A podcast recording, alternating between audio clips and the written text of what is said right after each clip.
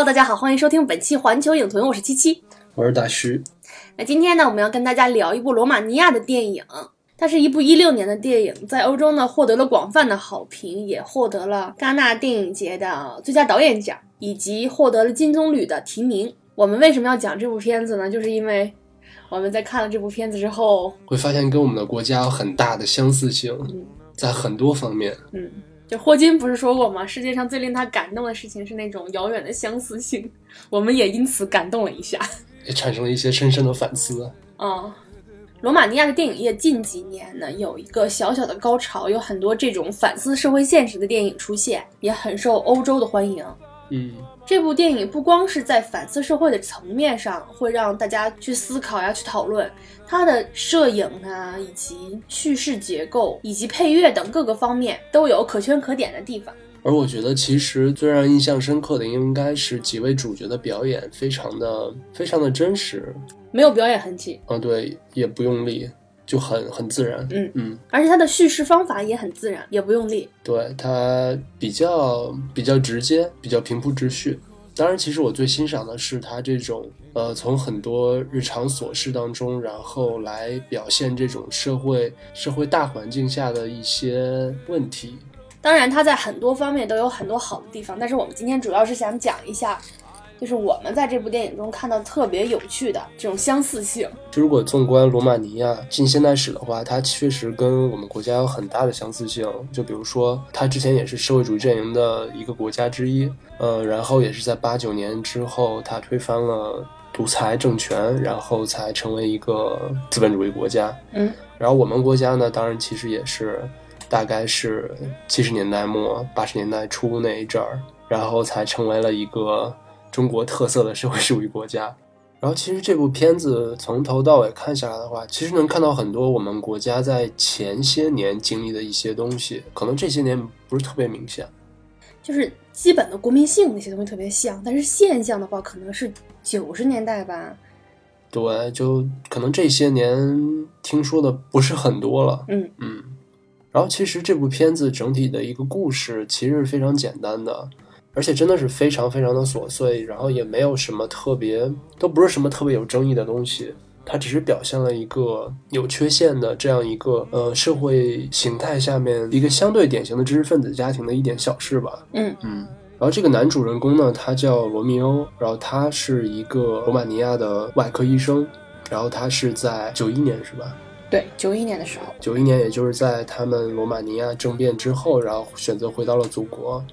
然而，可能就是这些年对自己祖国的发展也不是很满意，然后他就一直希望他自己的女儿能够出国留学，然后就不再回来。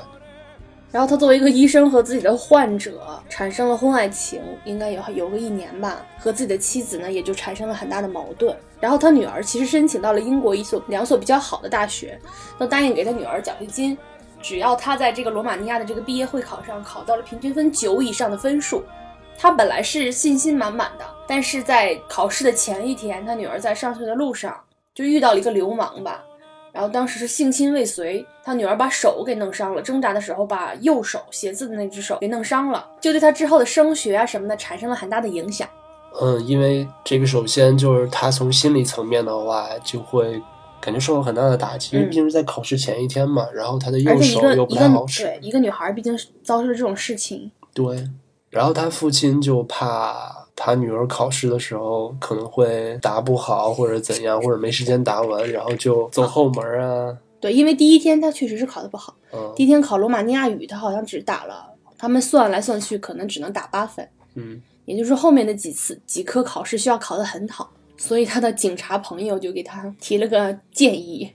对，就是通过这种朋友的朋友的关系，反正就是这种关系错综复杂，然后就找各种找人。嗯。就是一个拖一个，一个拖一个啊，对，这种然后想办法作弊。当然了，也不是说不要求回报的那一种。他们被要求的回报就是中间有一个中间比较有权势的人，他得了肝病，但他们如果要排肝移植的话，要排很久。嗯，然后他们就说希望他能够走个后门，把这个副市长得肝病的副市长排在获得肝源的前面，排在前几名，让他赶紧把肝换了。然后后来副市长因为一些事情受到了检察部门的指控，嗯，然后所以这件事情呢也牵扯到了这个罗密欧，也就是他的主治医生。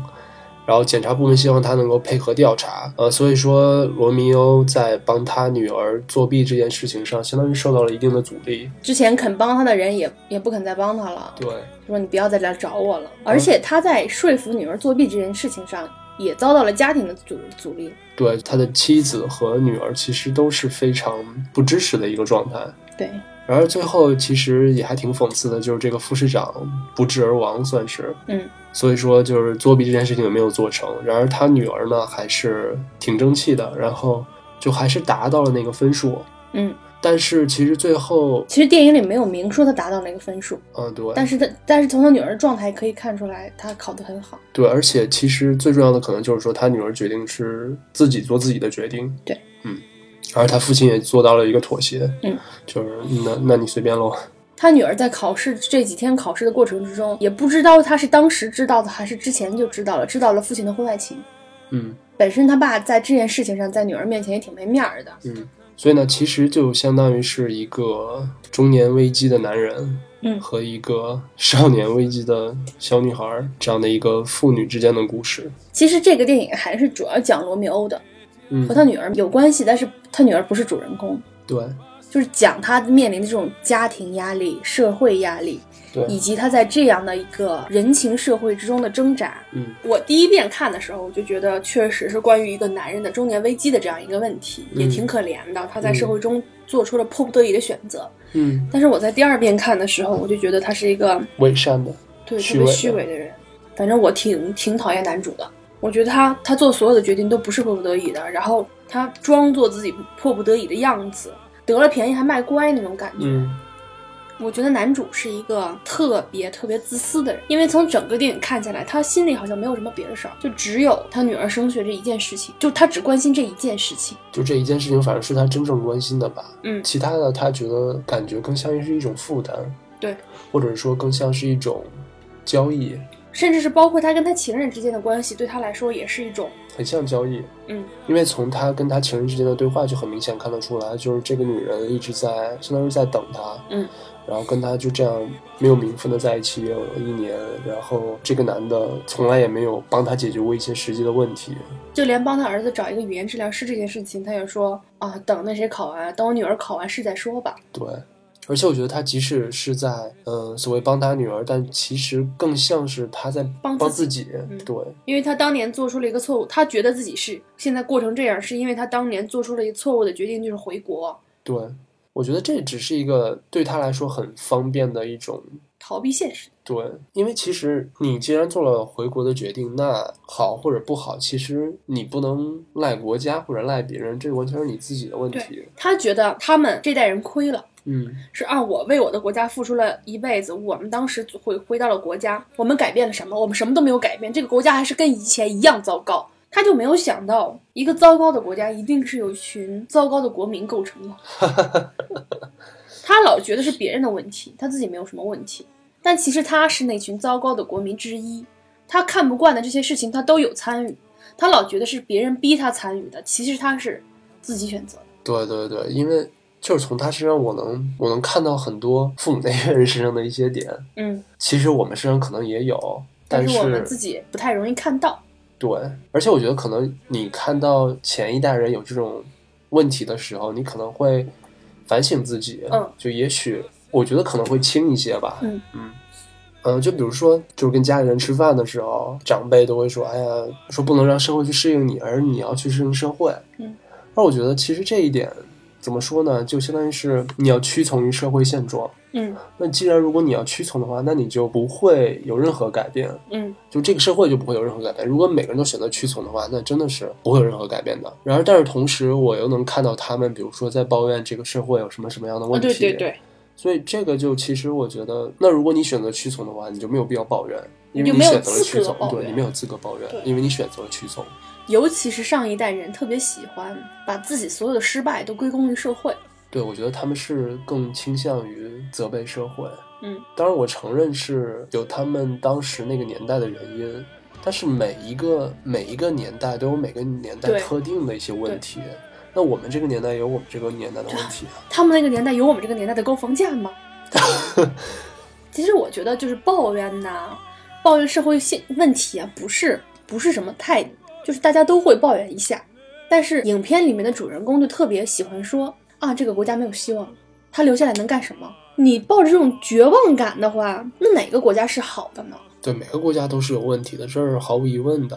然后他只是觉得一味的觉得就是另一边的草更绿的话，那嗯不可能的。我觉得，嗯你即使去了，比如假如说，即使他曾经选择留在了国外，然后没有回罗马尼亚的话，他以后也一定会有这种感觉。觉得说不定当年回罗马尼亚就好了。对，或者说，哎，当年假如说我现在在美国，如果当年我去了加拿大就好了。我觉得这是一个没有尽头的东西，就何必呢？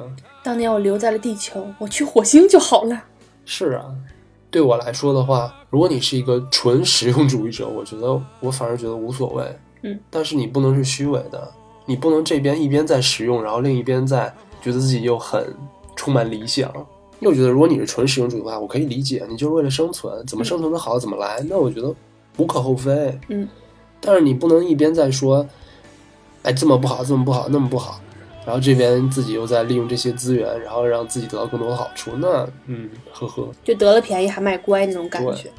而且我真的觉得他是一个，他不单在社会上是这样的一个人，他在家庭中也是一个非常绝对的渣男。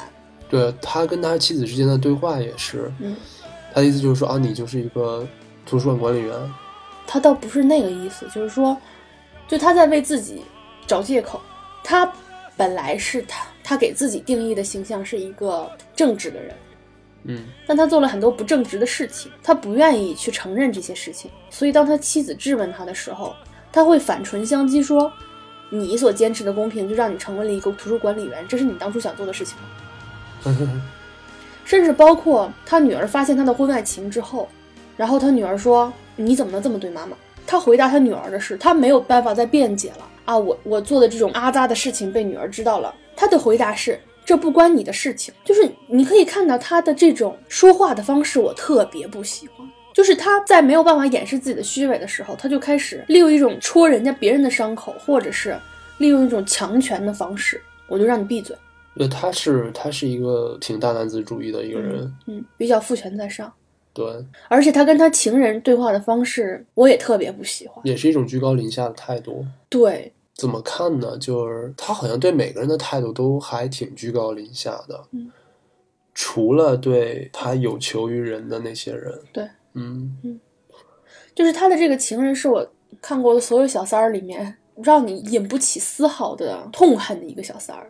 对，我觉得那个女人还挺可爱的，嗯，第一，她没有要求很多，嗯，她在问问这个男人说：“说我我们已经一年了，保持这种地下情，其他的时间你都在和你的家人在一起。”然后这个男人说：“我睡在沙发上。”他就想用这件事情去把这个对话就怼过去。我觉得这是一个很不负责任的态度，而且他也我觉得是这样吧，就是这个情人他想要的是一种陪伴，嗯但是他就从他回答来说，就是我睡在沙发上，他的意思就是说，哦，我跟我妻子之间没有性，对。所以说他他对他们之间关系的理解就还是处在一个只是性的这种层面上，对对，而不是一种感情上的那种层面上，所以说可以看出来他们之间这种感情关系的不对等。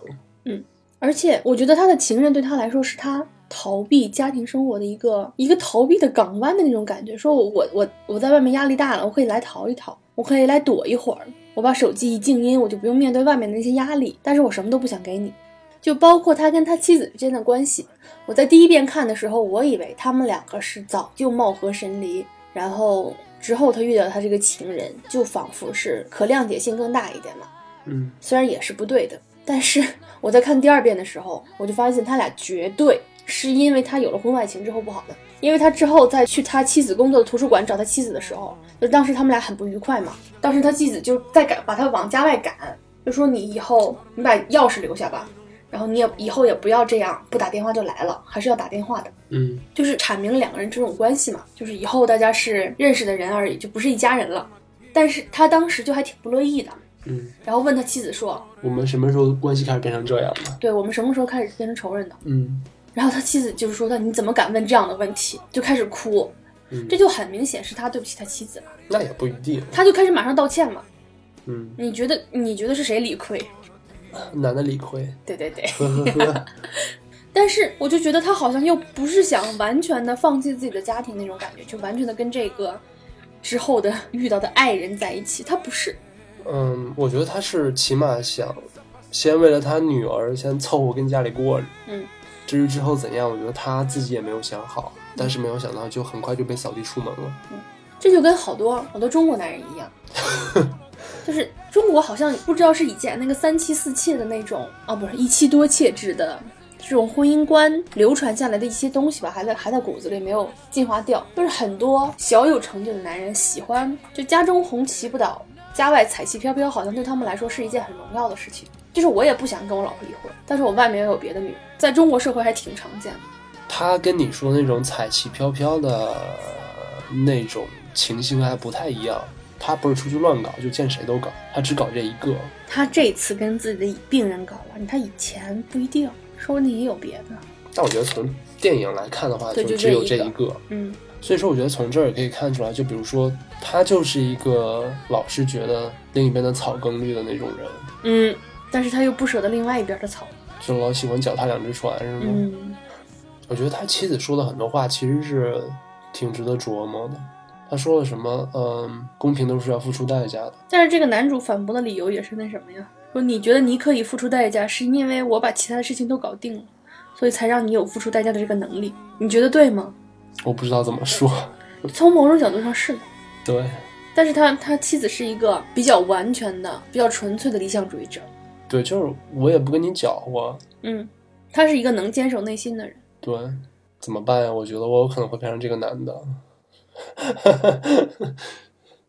我觉得你也有可能。呵呵呵。那我们现在就再来聊一下我们觉得最最最最有意思的地方，就是他们的社会跟我们的社会这个相似性，以及他们的国民性跟我们很像的地方。印象最深刻的就是在医院给医生红包这事儿，就是这个副市长已经在帮他办事情了，但是在做手术之前还是要给红包。然后这医生本来觉得说啊，你已经帮我女儿作弊了，我这红包就不要了吧，然后也不太好意思要，就说你难道不相信我吗？然后那副市长说，我相信你。但是不给钱怎么可以做手术呢？这像不像我们九十年代的时候，或者是两千年初的时候这种状态？我估计这种情况现在可能还有，嗯，但是就好像没有那么的，没有那么普遍了吧？对，嗯，我们国家现在已经发展成医闹了，不是给红包这套系统，这可能说两套系统并存吧。妈的，这不好卡了你。对，我觉得这个就是之前给红包留下的一个。隐患，就是医患之间互相这种不信任。嗯，我估计罗马尼亚再过几年就开始那个医闹了。就是你觉得，究竟是从社会发展情况来看，你觉得是他们更进步一点，还是我们更进步一点呢？我觉得两个国家没差多少，还在还在同一个位置。虽然他们正在经历的事情我们经历过，而且也有些也也已经就是过去了，但是并不能说明我们社会比他们进步了。嗯，因为我们不知道我们有没有在开倒车，哎，嗯哼哼哼，然后再就是他们这种人际关系网络，特别让人就人拖人，这个哇塞，这个真是太烦了，太像了，嗯，最后拖到了一个完全不相识的人，嗯，然后彼此之间还要虚伪一下，就那一段真的虚伪性爆炸呀！他托那个副市长找到了考试委员会的会长，嗯。然后去那考试委员会的会长家见到了他，然后那个会长特别轻车熟路的教他怎么让他女儿作弊，什么什么啊。首先判卷的人有两个，有一个是很正直的人，另外一个我能搞定。但是首先我们要找到你女儿的卷子，你让她把考试第一页的最后一行划掉三个单词，就这样。然后还给她演示了一下，就是一看就是老手，这怎么可能是第一次做这种事情呢？结果他教完这些说啊，我这都是为了你的女儿，我平时不做这样的事情的。你看我的这个房子，它的好房子特别豪华。你看我的这个房子，这个每一分钱都是我通过合理合合法的手段赚来的。然后医生沉默了一下，说：“我也是。”就是这两个男人之间简直是虚伪炸了，又何必呢？大家谁不知道谁呀？就仿佛是这种谎话说了一万遍，自己就相信了一样。嗯，我觉得那个医生是相信自己是一个正直的人。他因为他带有那种愤世嫉俗的性子。对，嗯，他肯定是觉得，就即使自己。受了贿也是觉得妈的，我没有办法。对我这是被这社会逼的。对，嗯，不是跟我自己没有关系。对，跟我自己的本性没有关系。我印象最深刻的是他跟他女儿在那个卫生间里的对话，说啊，我们做这些都是为了你好。啊，对他女儿当时威胁他说：“你去跟妈妈谈谈。”嗯，啊，就是他说：“啊，这不关你事儿。”他说：“你要不去跟妈妈谈谈，我明天就不考试了。嗯，然后他说：“你你竟然敢用这个来威胁我？”然后他爸爸说：“你考试是为了我们考的吗？还是为了你妈妈考的？你以为你这是在帮我们吗？”啊这是中国家长经常说的一句话，而且他在这里面还经常说：“我这都是为了你好。对，”就是难道社会主义国家的家庭教育观都这么相似吗？就这种话真的是从小到大听了很多，嗯，无论是老师还是家长，你学习是为是为我们学的吗？嗯，就是你你明家长明明是可以换一个方式去讲这句话的。可以理解你的初衷，但是这个话讲出来总是觉得它不对。对，在用这种反问句去说这种话的时候，就会让孩子产生一种逆反的心理。因为你只是怎么说呢？你只是为了让我去向你认为好的那个方向去努力，但实际上，在一个孩子他当时的那种心智成熟的条件下，他是没有办法理解到这一层面的。嗯，所以说你这么一说的话，其实是很加深的。嗯，你假如说我反问你一下的话，说啊，那你们生我是为了我吗？那你要怎么说呀？其实我觉得这种家长的行为还真在欧洲不是很常见。一般亚洲家长喜欢这样，就是把自己没有做成的事情，以及自己没有实现的理想，去强加在孩子身上，然后让他们变成自己的一种延续、一种延伸。我觉得可能是那种就是西方的那一套哲学系统没有给东欧的这些国家洗过吧，所以他们可能不太有这种想法。像其他的地方，可能我觉得都会有类似的吧。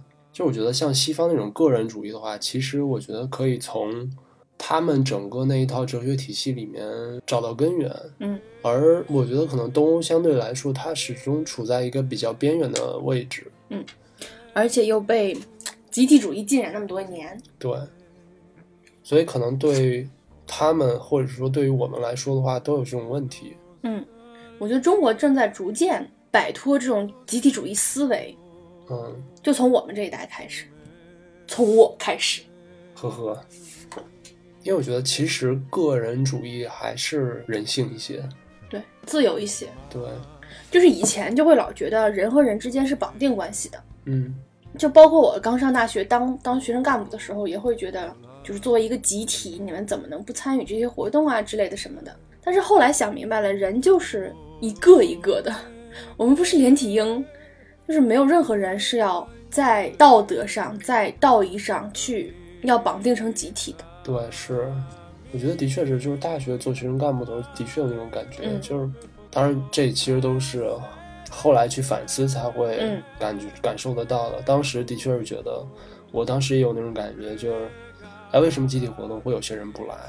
对，就很恼火，很恼火。对，尤其是作为班干部的话，这个事情的确让人很恼火。嗯，就那么几个人，突然少了一两个，其实挺明显的。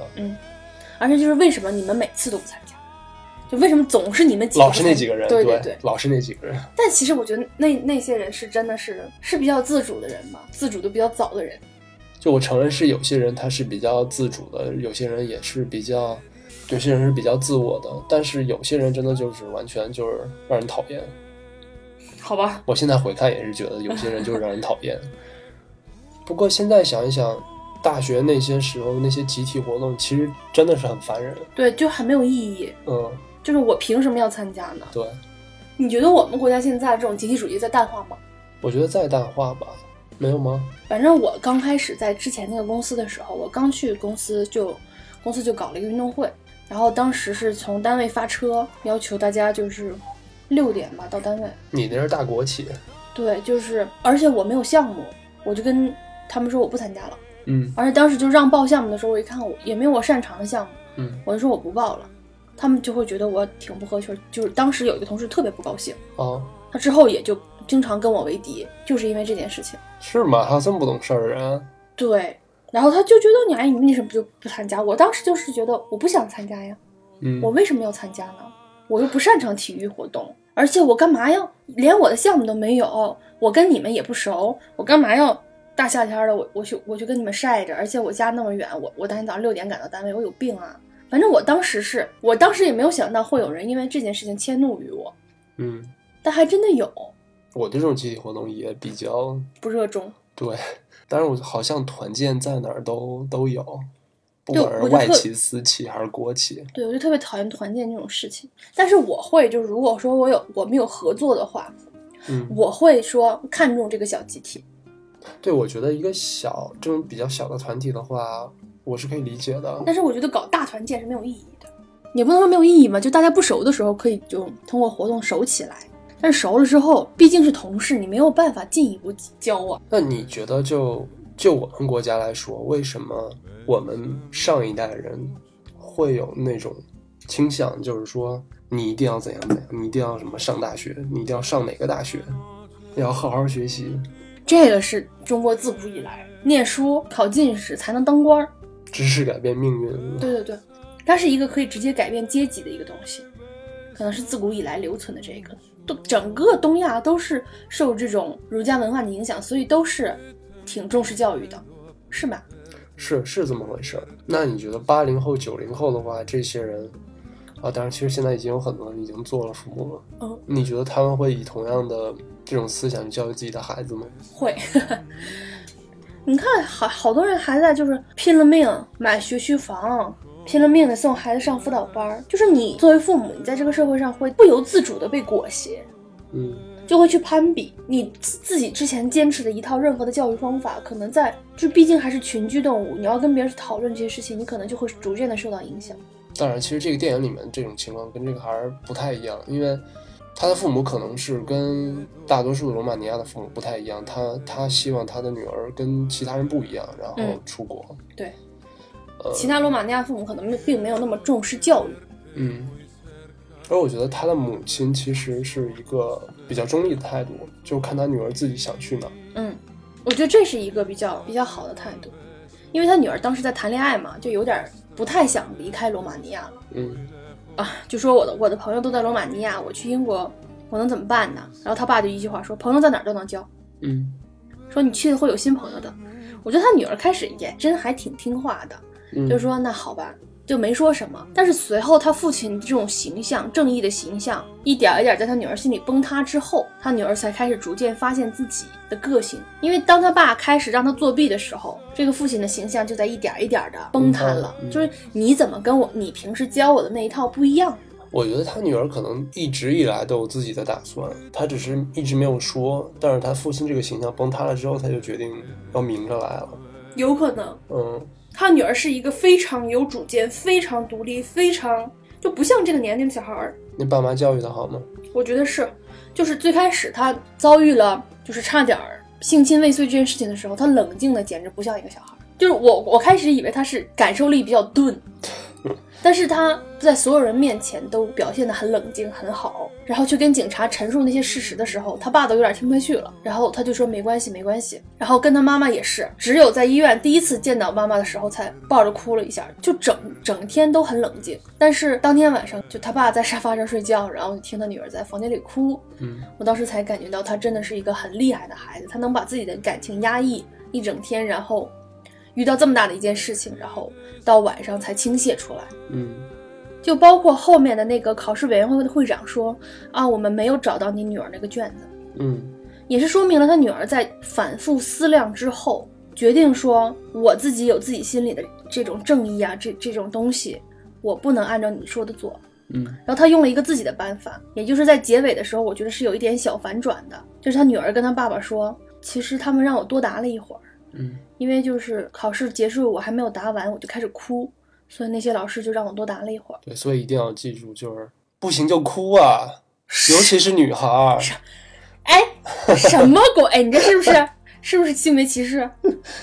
你觉得是导演通过这种形式，最后他女儿反而是得到了一个延长考试的这种时间，通过这种比较人性的方式去得到的这一个和他爸爸这种托关系、这种走作弊路线的这种方式比，他他女儿最后达到达成这个结果是通过一个正常手段，是表达了他的这种人性上的胜利吗？我觉得嗯很难说吧。我觉得从这方面来说，其实它弱化了人性，所谓人性的正义性。就是你给他多出来的这这些时间，其实是不是也给别人造成了不公正？是有这方面的嫌疑，但是他手本来就不方便，他他相当相当于一个残疾的状态去参加这个考试，这件事情本身对他自己也不正义，而且这个手也是在他被攻击之后弄坏的。他如果手没有坏的话，他是有能力答完这个卷子的。那对他来自己来说，是不是一个不整不公正的考试呢？我觉得，我觉得这样说就就失去意义了。那是不是说，呃，假如说我我这次高考，我本来应该可以发挥的好，我可以考六百分，但是我只考了五百分，那是不是这个就对我来说就不公正的呢？我觉得你自己发没发挥好，如果在心态方面的话，这是一个主观层面的，就无所谓。但是他他是在客观上受到了影响啊。那假如说我考试前一天，然后我吃吃了东西，然后我食物中毒了，所以说考试当天我呕吐啊，然后那个拉肚啊，所以说我当时没有考好，那这怎么算呀？那所以说，假如说你在考试期间，呃，我去了一次洗手间，然后大便了一次，然后那个浪费的时间，我难道要求监考老师给我补回来吗？对你这么说，我是可以理解的，就是我们要保持这种绝对的正义。这种程序正义保保证了之后，才能保证大多数人享受到公平和正义带来的权利。但是我觉得从就是要看怎么去想这个问题了。你可以从这种绝对的程序正义上去想，也可以从这种更人性化一点的角度去想。那你比如说，我觉得就是就这种高考本来就不是说完全公正正义的，因为你不能保证每一个人在当天都保持一个很好的状态。对啊，那假如说一个女生就是当时来大姨妈了，然后痛经，那怎么办？你不知道现在很多就是痛经的人都高考之前会吃药，这我听说过。其实我觉得像国外那种考 S A S A T 就比较啊，一年几次？对，你可以多考几次，这种就稍微人性化一点。嗯，但是可能我们又没有办法做到让每一次考试和每一次考试之间的分数有可比性，就是可能还是就是高考制度没有到一定的程度吧。嗯。说不定有一天我们是可以通过像像美国那样考 SAT，然后以你最好的成绩去申请学校这样。嗯，是。你觉得他给女儿作弊这件事情给他本身带来了道德困境吗？我觉得如果，我觉得他的道德困境在于要让女儿参与到其中。如果他们全程可以自己在背后操作，不用他女儿参与的话，他是一点道德困境都没有。不，我觉得他的道德困境不在这儿。我甚至不觉得他的困境是道德困境，我觉得他的困境在于他自己要卑躬屈膝的去求别人。嗯，因为他是一个高傲的人，而且包括他的情人就是求他去帮他找一个那个什么，那个语言治疗师，因为他情人的孩子是那个，嗯，对，语言障碍。所以我觉得其实也原因也在于这儿，就是他不是特别喜欢去求别人。嗯，他作为一个有声望的外科医生，他更习惯于别人求他。有道理。啊，我是不是把人想的太坏了？我觉得也不一定是吧，非常非常有可能。我觉得倒不是因为他不愿意去求别人，而是他自己心里还存留着一种清高，他觉得自己不是那样的人，但是其实他是。你看他做出所有决定，仿佛是别人在推着他走。嗯，他去找那个副市长是因为他不愿意主动去，但是只要人家一拨了他，他马上就就范。对，因为他觉得嗯，我是受迫情况下才会这么做的。就包括当时他去找副市长，副市长给他倒了一杯酒，就问他你喝酒吗？他说不喝。但是副市长倒给他之后，他还是喝了，而且他要了第二杯。也就是他是很容易受到这种诱惑的这种人，就还是虚伪嘛。对，就没有办法坚守自己，然后又为了不去面对自己心里的这种对自己灵魂的拷问，就推脱在心里推脱说这是别人让我去做。嗯，然后还要在道德高地上指责别人。对，所以我觉得他是一个特别特别特别虚伪的人。在这部电影里面，我觉得活得比较明白的是属于那个，就是小女孩她奶奶，就那个老太太。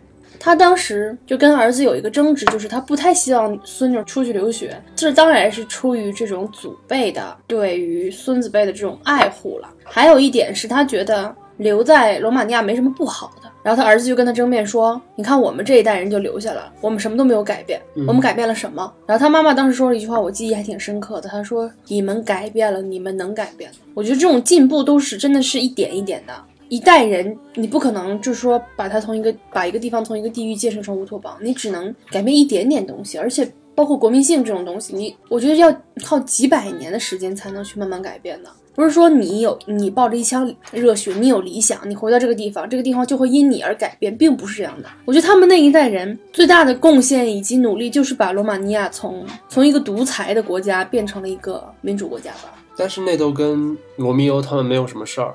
他们九一年回去的。对啊，那是在革命之后回去的。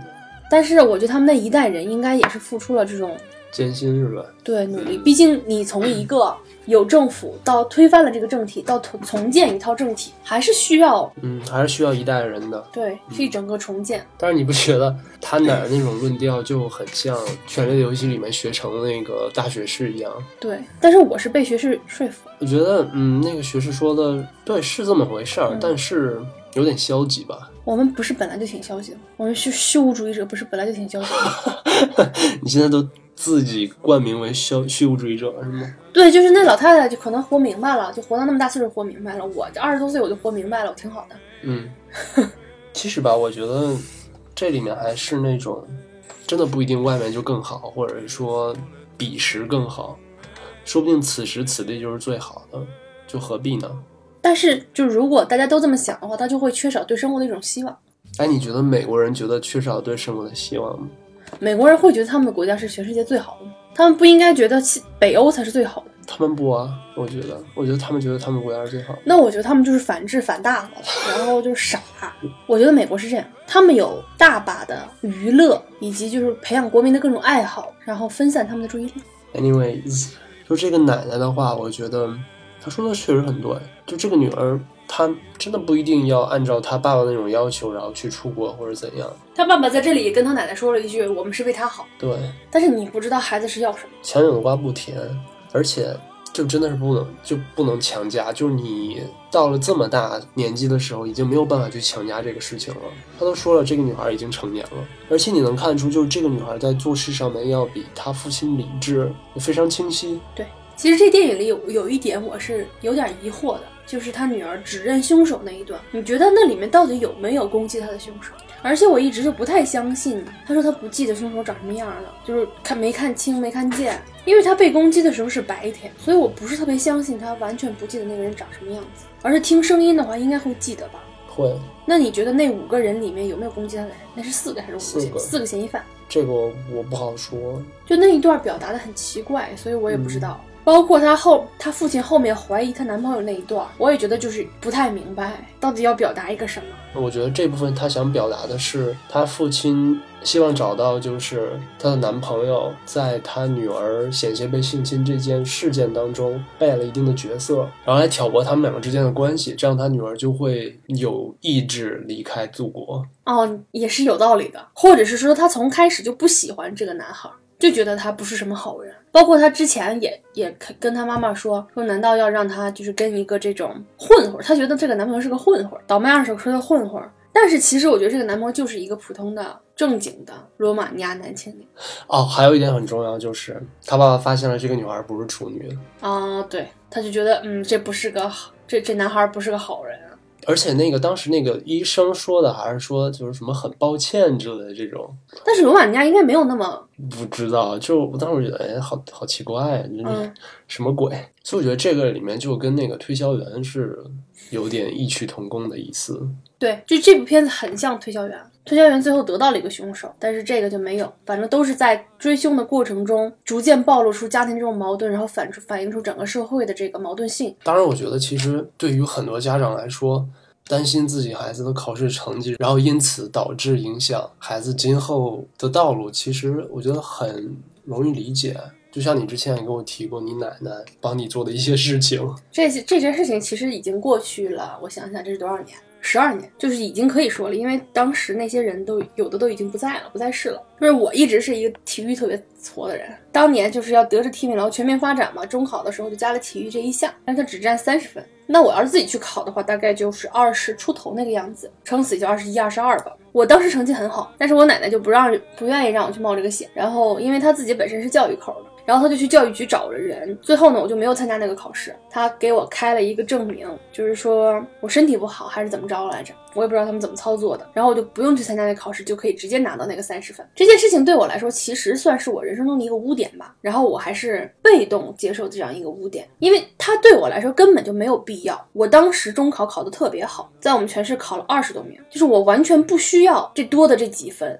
我当时如果这三十分不要了，我都我都觉得无所谓。但是我就是被动的接受了这样一个，我不知道我现在这么说是不是有那种得了便宜还卖乖，当了婊子还立牌坊那种嫌疑。但是这件事情，我当时因为年龄小，所以没觉得有什么。但是你随着你越来越去认识到这个是非啊、正义啊之类的一些东西，这件事情是会变成一个负担，变成你心里隐藏的一个负担。你怪你奶奶吗？我怪他的不止这一件事儿，就太多了，所以揉杂在一起已经很混乱了。一码是一码，这件事情我不能，我不能说怪他吧，因为毕竟我最后是一个得利得意的人，嗯，就最后受利的是我。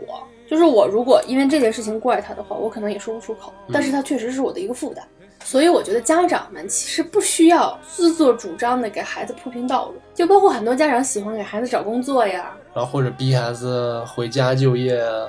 回家考公务员啊！我觉得这是，如果你的孩子很没有主见的话，你可以这样帮他安排他的生活，那也说明你的教育是失败的。很多家长不在乎自己是不是失败，只在乎自己的孩子能不能成功的活下去。对你就是，哎，我觉得，我觉得他们也不在乎自己的孩子能不能成功的活下去，他只是觉得自己用自己的价值观去衡量一切事情嘛。嗯嗯。因为我觉得这个社会不存在说你活不下去这种状态，可能就是他们觉得那是一种比较轻松的生活方式。我觉得这里面的这个父亲也是这样的一个人。嗯，那倒不是吧？我觉得很明显，更轻松的生活方式是留在罗马尼亚。但是要受穷啊！你觉得他穷吗？他是外科医生，我觉得他不穷吧？可能就是这种罗在在罗马尼亚生活，这种他自己在做的这些龌龊的事情。他觉得是不好的，他不需要女儿再经历一遍。他可能是觉得自己做那些事情没什么特别大的意义，然后自己活得也不是很开心。但是我觉得，往往这种事情，其实你活在任何一个地方，其实都有这种风险，而且是很大的风险。其实这也是我们之前讨论过、讨论过有几次的问题，就是说家长这种教育强加的问题。嗯，我们之前的结论大概就是说，当他自己可以自己做决定的时候，你就不要干预了。对。当然，我觉得也反正也可以理解，就是他父亲为什么一定要让他女儿离开罗马尼亚。嗯，可能是因为这个国家的历史历来就是很多舛。看了一下罗马尼亚的近代史，就好像真的是腐败问题特别严重，尤其是在八九年以后。那八九年以前是其他的一些问题。八九年以后是腐败腐败问题，然后要靠这种人情啊什么的，就跟中国社会很像嘛。要托人办事儿这些事情，我们都也经历过。但是他们之前经历的一些事情，我们可能我们经历过类似的，也有可能比他们更糟糕。但是他们经历的方式跟我们不太一样，就跟大家说一下，还挺有意思的。也不能说挺有意思啊，反正都是人类人类的悲惨史。罗马尼亚最后的一任独裁者叫齐奥塞斯库，他呢早些年是一个。革命者，左翼进步人士是吗？对，左翼进步人士就是很进步，就在很年轻的时候，就那时候不老被国王扔进监狱里啊什么的。他们原来还是那种君主制嘛，哦，然后后来就推翻了，随着时代的潮流就把那个推翻了。然后后来又有什么什么人执政，这些我记不得了。他从六几年开始担任罗马，六十年代初吧，担任罗罗马。担任罗马尼亚的这个共产党的领袖，大概从六七年还是六八年吧，就开始担任罗马尼亚的这个第一领导人。但是，然后就一直担任了下去，三十多年。哎，六几年到八九年啊，二十多年，就二十多年这个时间嘛，就很明显就是肯定是独裁者了。嗯，然后开始任人唯亲，各种亲戚啊什么的都是，包括他的狗。他的狗怎么了？就是在罗马尼亚都有上将的军衔，出门都有专车。有病吧？他年轻的时候还是一个不错的领导人，就包括带着罗马尼亚就振兴经济什么那些做的都还可以。但是到了晚年就就彻底的变成了一个独裁者了。而且在八十年、八零年之后吧，因为当时罗马尼亚有很多的外债，他们原来是一个农业国，然后他又老老去发展那种工业，又有一些外债。他当时而且想摆脱苏联对他们的控制，所以说我还你钱，我把之前欠你的我都还给你。所以就导致了和和我们三年困难时期很像，但是并没有我们那时候惨烈的事情，就是大规模的降低国民的生活质量，然后大家都吃不上，所因为大部分的钱都去粮食啊什么都拿去还债了，而且他也开始发展秘密警察呀，嗯，有一些这样的事情，就导致国民怨声载道嘛。包括他，他和他的妻子就是拍脑门儿搞出来的经济，没有经过经济论证嘛，就那时候大搞工业建设，然后其实也并不太实用。但是罗马尼亚当时还可以了，它算是在社会主义国家里面发展的比较好的。他那个时候有一项特别奇葩的、特别奇葩的政策，就是要鼓励生育，然后就不能用避孕套，不能流产。呃，每对夫妻呢要生四四个孩子，然后如果如果一个妇女你不孕不育，你生不出孩子，是要接受罚款的，而且你每个月来大姨妈之后，都会有当地的政府去查你，说你为什么来大姨妈呢？为什么这个月还没怀孕？怎么知道的？登记每个月登记，登记来没来大姨妈？而且好像就是类似于一个你看年终述职那种，你每次来大姨妈都要去找找那些人登记，然后跟他们阐述一下为什么我没有来大姨妈。不是我为什么为什么来大姨妈了？真可怕！而且当时就是不允许离婚，反正就各种奇葩的政策吧。然后当时对于妇女，我觉得对于妇女这种精神压力、这种高压的政策还是挺大的。很多妇女那时候很多妇女潜逃，然后又因为国民其实是吃不饱的，所以生那么多孩子他们养活不了，所以弃婴现象特别严重。但是那个时候还好社会主义国家嘛，国家就给养着，就捡来养着。但是也有很多人说那些弃婴在孤儿孤儿院并没有得到。很好的对待，所以那些孩子智商特别低。这当然是一家之说，也也有可能是为了就是后来的政府是为了抹黑他们，所以刻意这么说的。也有一种说法是，这些孩子将来都长大之后都被培养成那种秘密警察了。然后，在一九八九年推翻了这一个独裁者政府之后呢，就发生了一个特别特别特别。耸人听闻，对你只要去网上查罗马尼亚这个国家，就会在第一页就会弹出这样的词条，就是当时这个孤儿院在国家已经倒台了之后，这个政 政体倒台了之后，就没有人再去经营这个孤儿院了，所以这些孤儿就有的流落街头，就没有人再供养他们了，然后就有很多的人贩子开始去，不管是男婴啊还是女婴，就开始贩卖他们，有一些是贩卖到日本了，贩卖到西欧了，去当妓女，去卖给那些有娈童癖的人。但是如果能卖去当妓女或者做去做脱衣舞什么的，都是比较幸运的孩子，起码他们能活下来。还有大部分特别不幸的孩子都被拿去拍那种虐杀的视频了。当时罗马尼亚有一些地下的电影工厂，专门拍这种虐杀的视频。你去搜这种世界什么十大禁片什么的，有一些是罗马尼亚当时拍的。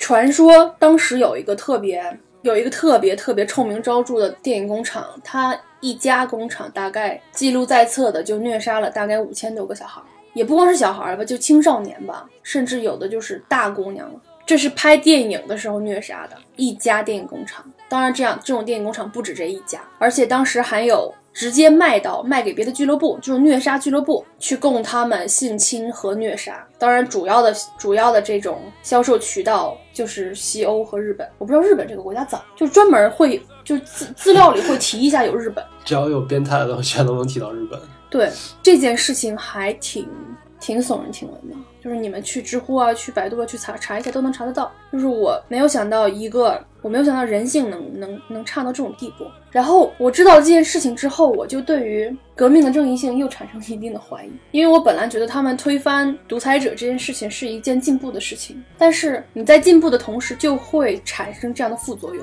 你留下烂摊子没有人收拾，就会造成很多无辜的人受伤害。这就和战争的时候是一样的。所以就这这这件事情让我很困惑，就是到底什么是正义的？到底什么什么样的行为才是正确的？在这种社会的进步之中。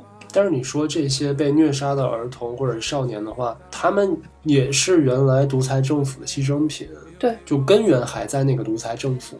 但是如果独裁政府一直存在的话，他们不会有这样的命运。那也只是因为独裁政府还是有资源可以供养他们。但一旦他们没有了呢？当然，其其实说这些也都没有什么意义。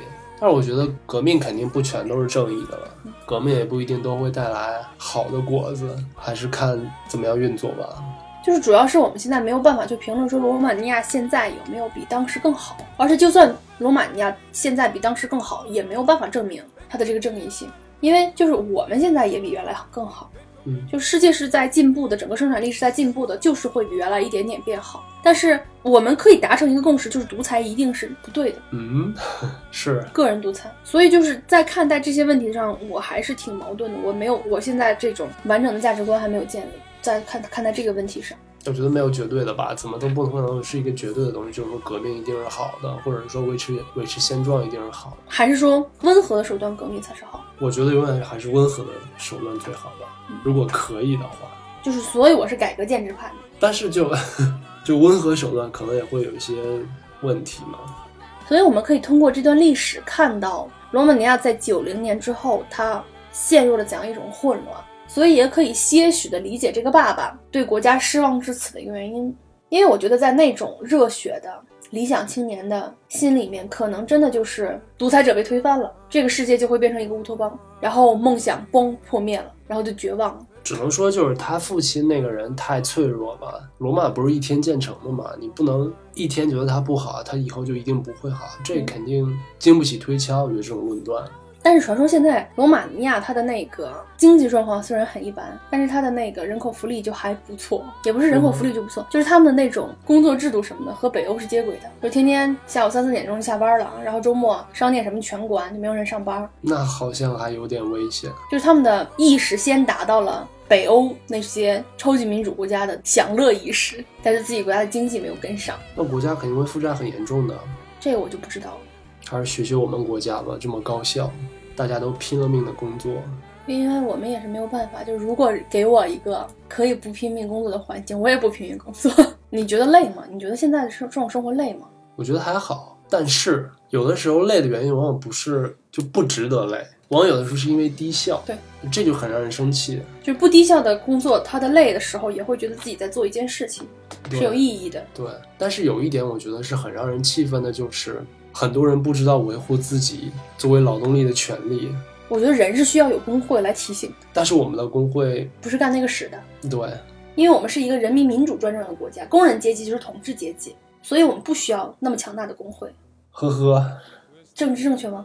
思想进步吗？进步进步，你太进步了。嗯就有的时候呢，我们或多或少都会对于自己所生存的那个时代以及当时的社会有一些失望的地方。